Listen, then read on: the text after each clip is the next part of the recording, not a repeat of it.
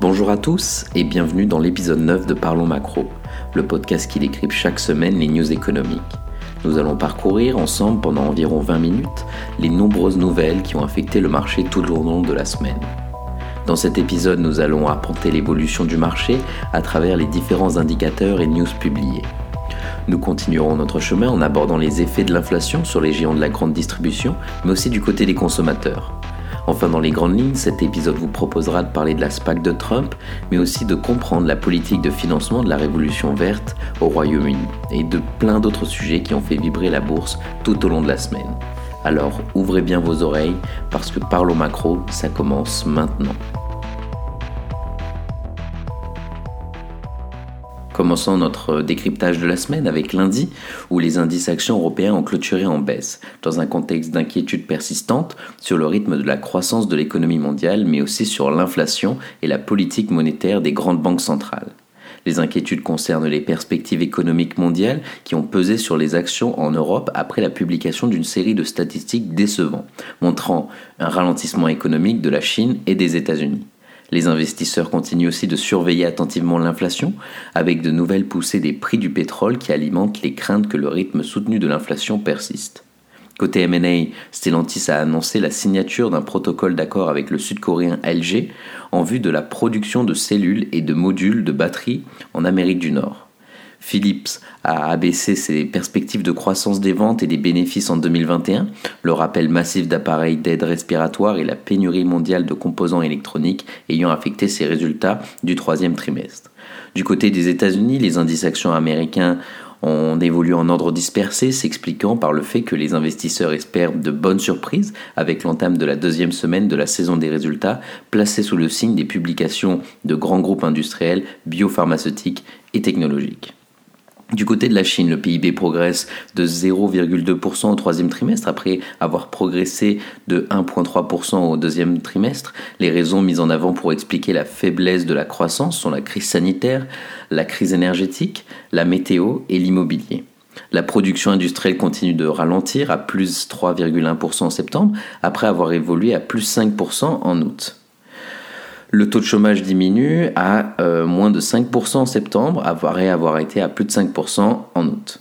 Du côté des États-Unis, la production industrielle a diminué de 1,3% en septembre, en partie à cause de la faiblesse de la production automobile qui a diminué de moins 7% sur le mois, et en glissement annuel, la production automobile chute de 15% aux États-Unis. Continuons notre semaine avec mardi, où les indices actions européens ont fini la journée en hausse, excepté le CAC 40. Depuis le coup d'envoi de la saison des résultats du troisième trimestre, les investisseurs sont partagés entre l'optimiste né de la publication des premiers comptes de résultats et les indicateurs qui montrent une persistance des tensions inflationnistes aussi bien aux États-Unis qu'en Europe, ce qui pourrait conduire à une accélération du resserrement des politiques monétaires des banques centrales. Concernant l'inflation, le gouverneur de la Banque de France a réaffirmé que la poussée inflationniste actuelle, alimentée par la flambée, des prix de l'énergie, resterait temporaire et qu'il n'y avait donc aucune raison pour la BCE d'augmenter ses taux d'intérêt d'ici euh, la fin de l'année prochaine. De son côté, la Banque centrale de Hongrie a relevé son principal taux directeur à 15 points de base, euh, ce qui fait aujourd'hui un taux d'intérêt qui se situe à 1,8% et c'est la cinquième fois qu'il la relève depuis le début de l'année. Côté résultat, Danone a affiché un chiffre d'affaires euh, du troisième trimestre 2021 de 6 milliards d'euros, en hausse de 5% en données publiées et en croissance de 3% en données comparables. Euh, Kering a annoncé une hausse de 3,8% en données comparables inférieures aux attentes des ventes de la marque phare Gucci au troisième trimestre, marqué par un ralentissement de la reprise après le rebond marqué des trois mois précédents. Le chiffre d'affaires de Vinci s'est élevé à 13 milliards en troisième trimestre 2021, en croissance de 1% euh, par rapport à celui euh, du troisième trimestre de 2019. Pierre et Vacances a annoncé un chiffre d'affaires de 551 millions d'euros euh, en titre du quatrième trimestre, soit une hausse de 12% par rapport à la même période un an plus tôt.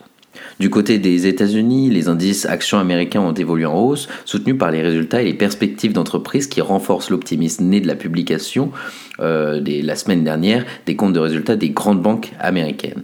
Du coup, côté résultats, Johnson Johnson a annoncé que ses ventes ont atteint 23 milliards de dollars au titre du troisième trimestre 2021, soit une progression de 10% par rapport à la même période un an plus tôt. Le laboratoire enregistre un bénéfice net de pratiquement 7 milliards de dollars, en hausse de 18% par rapport à la même période 12 mois plus tôt. Protect Gamble a publié un bénéfice de 4 milliards de dollars au premier trimestre de son exercice 2022, ou 1,61 euh, dollars par action. Euh, alors euh, qu'il était de 1,63 dollars un an plus tôt. Côté zone euro, en août 2021 par rapport à juillet 2021, la production dans la construction a diminué de 1%. Nous arrivons au milieu de la semaine avec mercredi où les indices actions européens ont fini la journée en légère hausse dans un contexte toutefois de gains modérés des marchés d'actions en raison des inquiétudes des investisseurs sur l'impact de la hausse des coûts sur les perspectives des entreprises.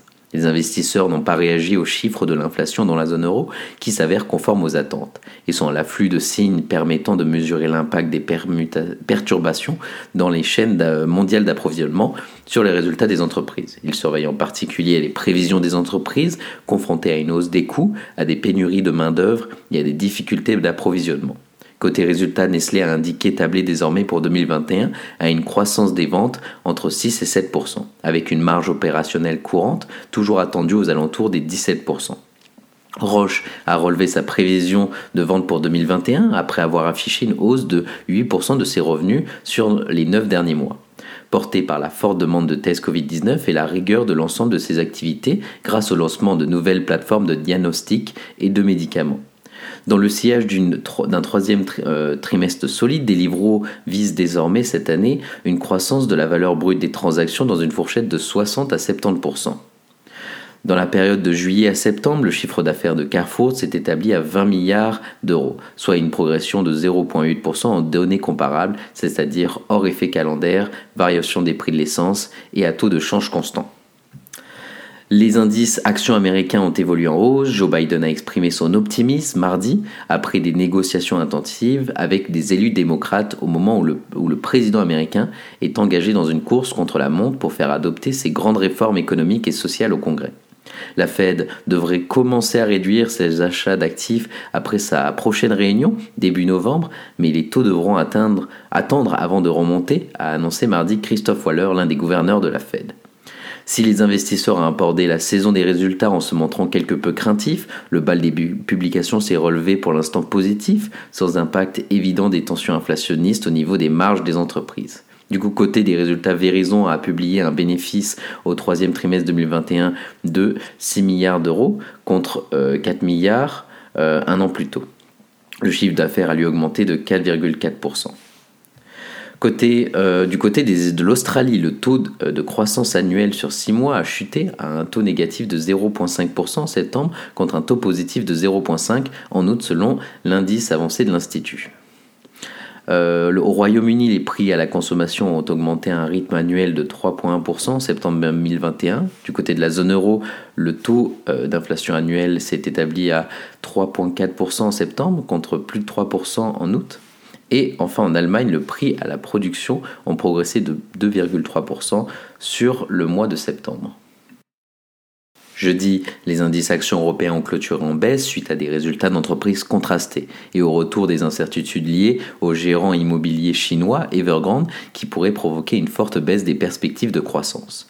Ce dernier a clôturé en nette baisse de moins 12% à Hong Kong suite à l'annonce de l'échec du projet de vente de la majorité du capital d'une filiale qui aurait pu lui rapporter 2,2 milliards d'euros. Et ceci alimente les craintes d'un défaut de paiement. Côté résultat, Pernod Ricard a annoncé une croissance organisme interne des ventes de plus 20% au premier trimestre de son exercice décalé, alors que le consensus l'établissait à plus 12%, tout en signalant que le rythme de progression serait plus modéré sur le reste de l'exercice 2021-2022. Le chiffre d'affaires du groupe s'est donc élevé à plus de 2,7 milliards d'euros. Les marques stratégiques internationales affichent une hausse de 24% avec une croissance euh, diversifiée, notamment pour Martel, Jameson, Ballantines, Shiva Regal et Absolute. Du côté d'Hermès, euh, celle-ci a fait état d'un troisième trimestre d'une croissance de plus 31% de ses ventes à change constant au troisième trimestre à la faveur d'une dynamique jugée exceptionnelle.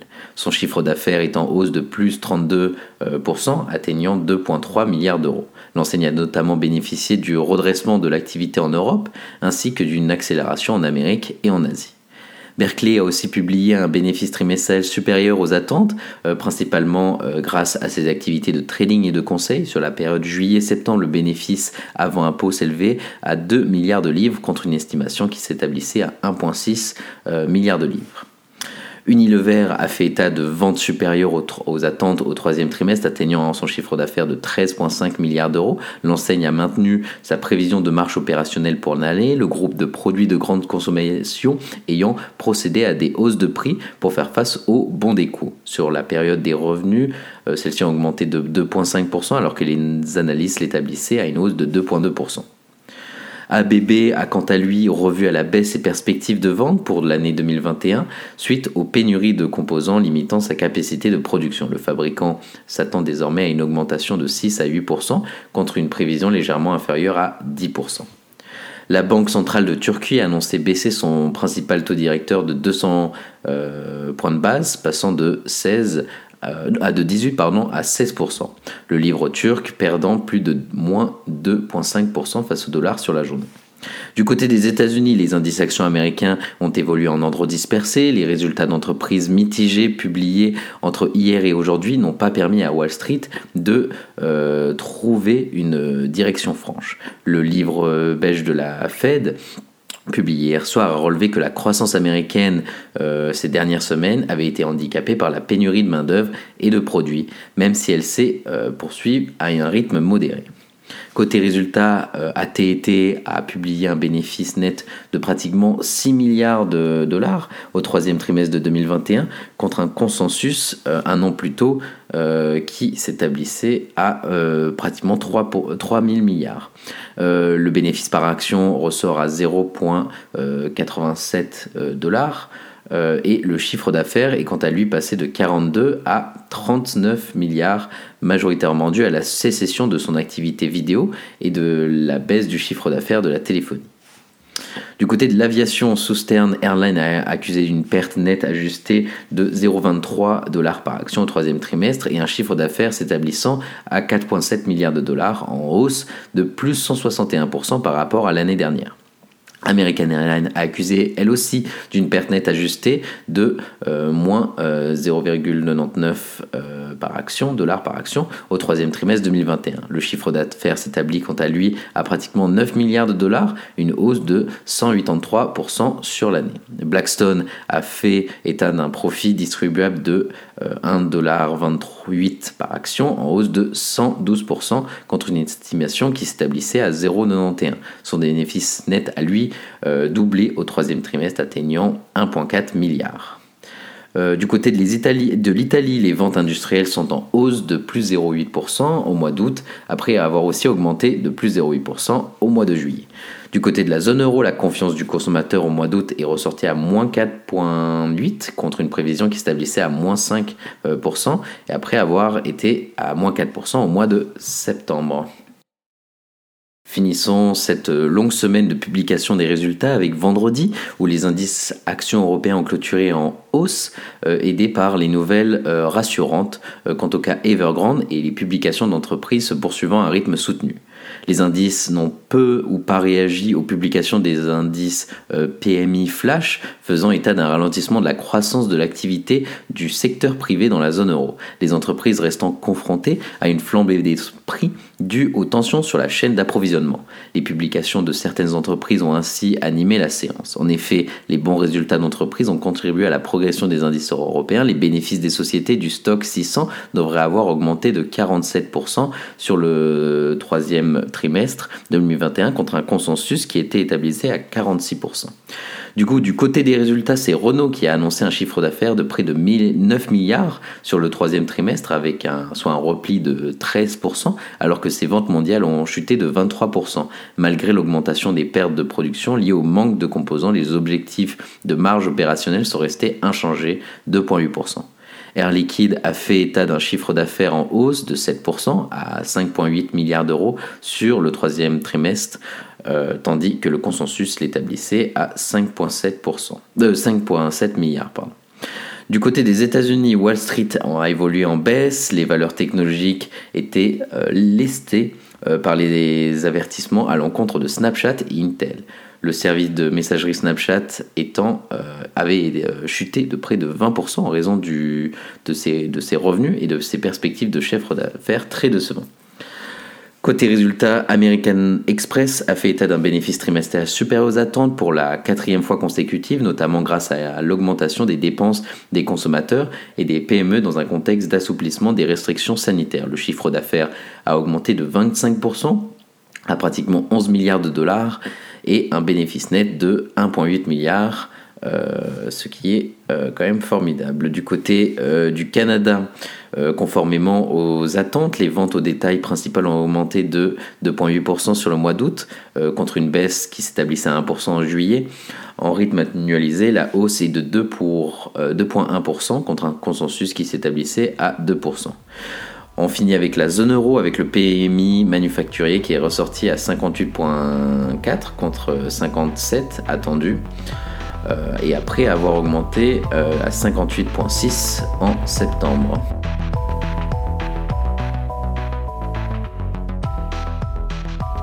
Continuons notre chemin avec une news générale.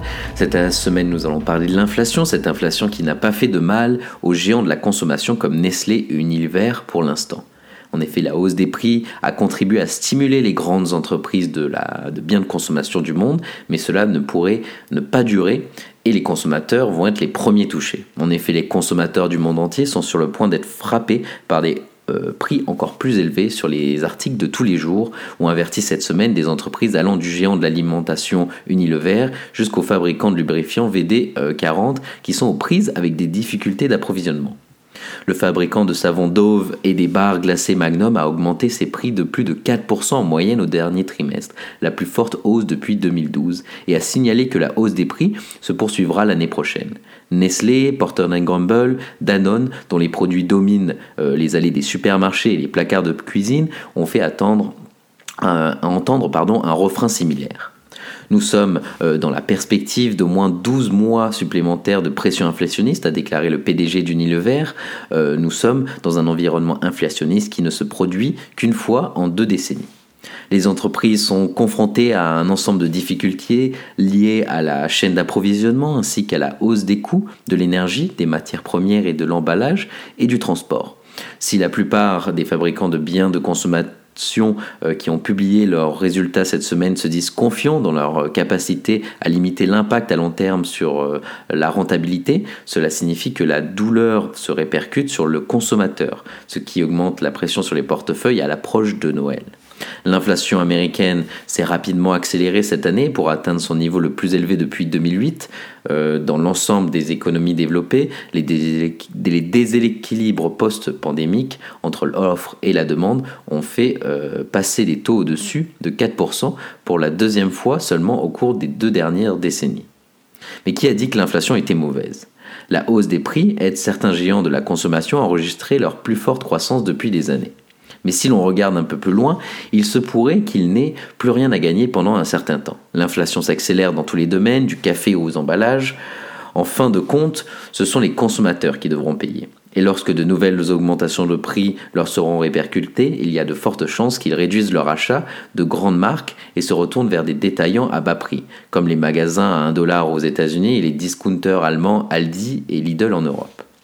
À l'heure actuelle, les grands fabricants tels que Nestlé, Unilever, Porter Grumble et Danone sont dans une situation favorable. Nestlé, par exemple, a relevé ses prévisions de croissance. Ses ventes sous-achantent cette année de 6 à 7% son taux d'expansion annuel le plus élevé depuis 10 ans, car elle a bénéficié d'une reprise des ventes d'eau en bouteille euh, et des ventes de capsules de café Starbucks.